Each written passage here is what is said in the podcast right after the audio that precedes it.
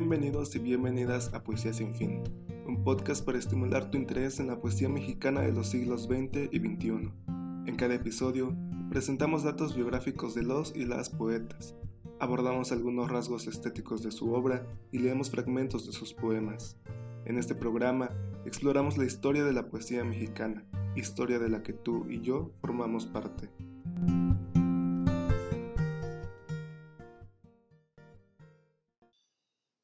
Salvador Gallardo Dávalos. Guión basado en el texto de María Fernanda Cabrera Sosa. Salvador Gallardo Dávalos nació el 9 de julio de 1893 en San Luis Potosí y murió el 30 de octubre de 1981 en Aguascalientes. Fue miembro del movimiento estridentista y médico militar en Veracruz. Sus obras más importantes fueron El pentagrama eléctrico de 1929, Nueve sonetos de amor de 1950 y Laberinto de Quimeras de 1966. Estudió en San Luis Potosí sus primeros años de medicina, pero su educación se vio interrumpida por la Revolución mexicana. Sin embargo, concluyó sus estudios como parte de la primera generación egresada de la Escuela Médico-Militar. Viajó mucho por motivos de trabajo, y tuvo la oportunidad de conocer a Germán List Arzubide en Puebla. Este encuentro tuvo consecuencias en su vida y en la historia literaria del país, pues estos dos poetas, junto a Maples Arce y Arqueles Vela, conformaron el movimiento estridentista, y en 1925 Gallardo daría a conocer el tercer manifiesto estridentista en la ciudad de Zacatecas. En diciembre de ese mismo año, el poeta sacó a la luz su famosa obra El pentagrama eléctrico, publicada por la casa editorial de Germán Lizar Subide. Gallardo provocó un giro temático en el enfoque literario de Lizar Subide.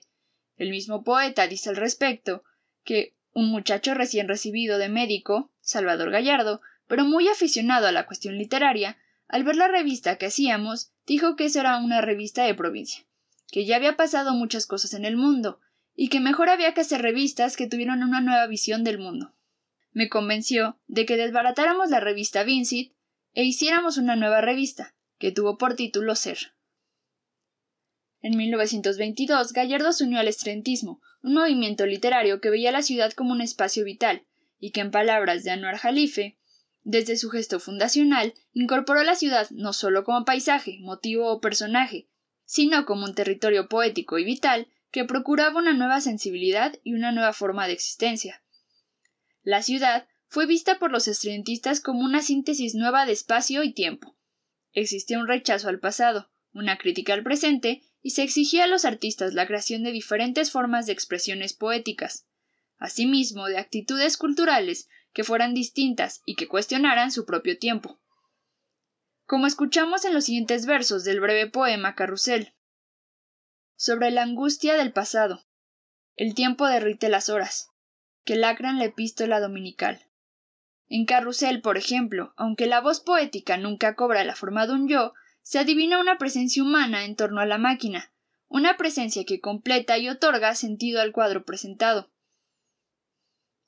En estos versos nos encontramos con el lado agobiante y desolador de la ciudad, y de la rutina que se intenta romper. Se nos exhibe un paisaje urbano como telar concéntrico de anhelos y miradas.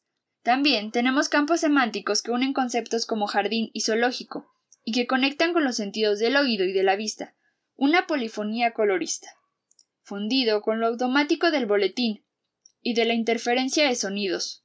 Los sentidos y el interior del sujeto parecen unirse con el contexto maquinal que lo rodea. Los estridentistas veían en la ciudad moderna representaciones gráficas de lo actual y buscaban darle una nueva sensibilidad. Es decir, lo urbano se convirtió para ellos en un signo de los tiempos modernos, un signo que representaba una nueva configuración del tiempo y del espacio. Ya no basta con incorporar en el arte las novedades del siglo XX, de forma realista o mimética. En lugar de esto, el poema moderno debe encontrar la equivalencia poética de las cosas por medio de un acto creativo y no imitativo. Debe descubrir y recrear las relaciones y coordinaciones que el mundo exterior establece emotiva e intelectualmente con el interior.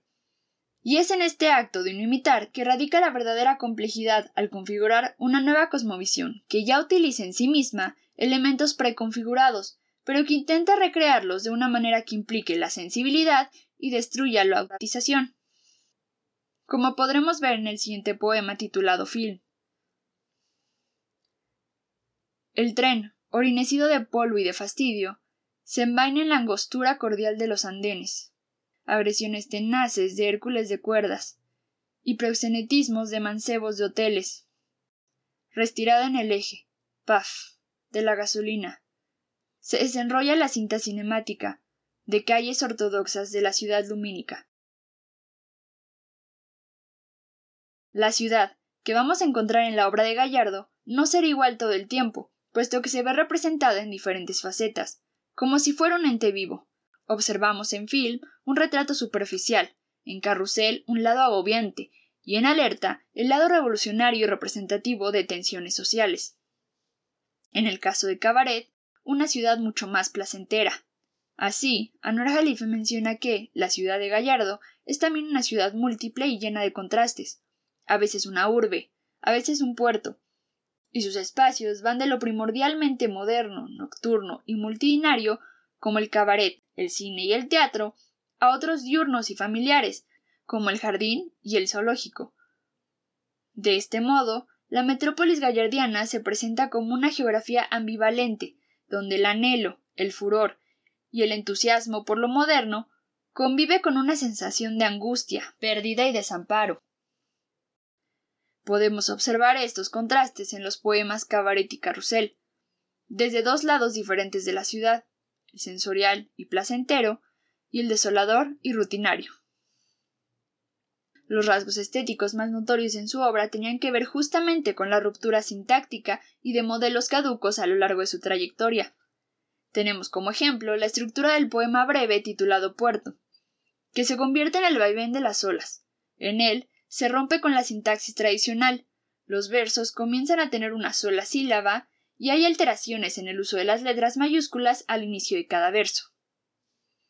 En la ruleta del faro he perdido mis diamantes.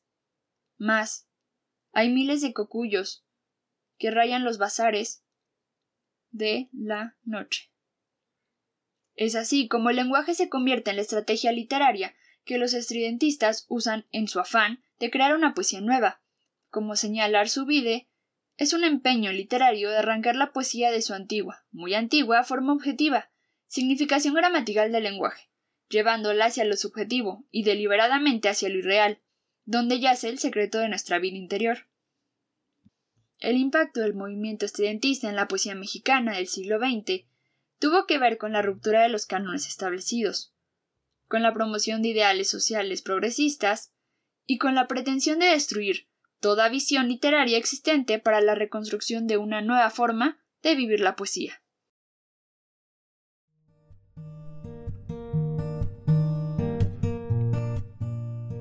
Te agradecemos tu compañía. En Poesía Sin Fin somos Edith Telles, Gabriela García, Jessica Sarabia y Julián Díaz. Este programa es posible gracias al proyecto Divulgación y Literacidad de la Universidad Autónoma Metropolitana de Iztapalapa, dirigido por la doctora Adriana Hernández Sandoval. Es producido por la editorial Piedra de Soar. Para la musicalización utilizamos Into the Light de AUX Studios. Acompáñanos en el siguiente episodio. Ama tu ritmo y rima tus acciones.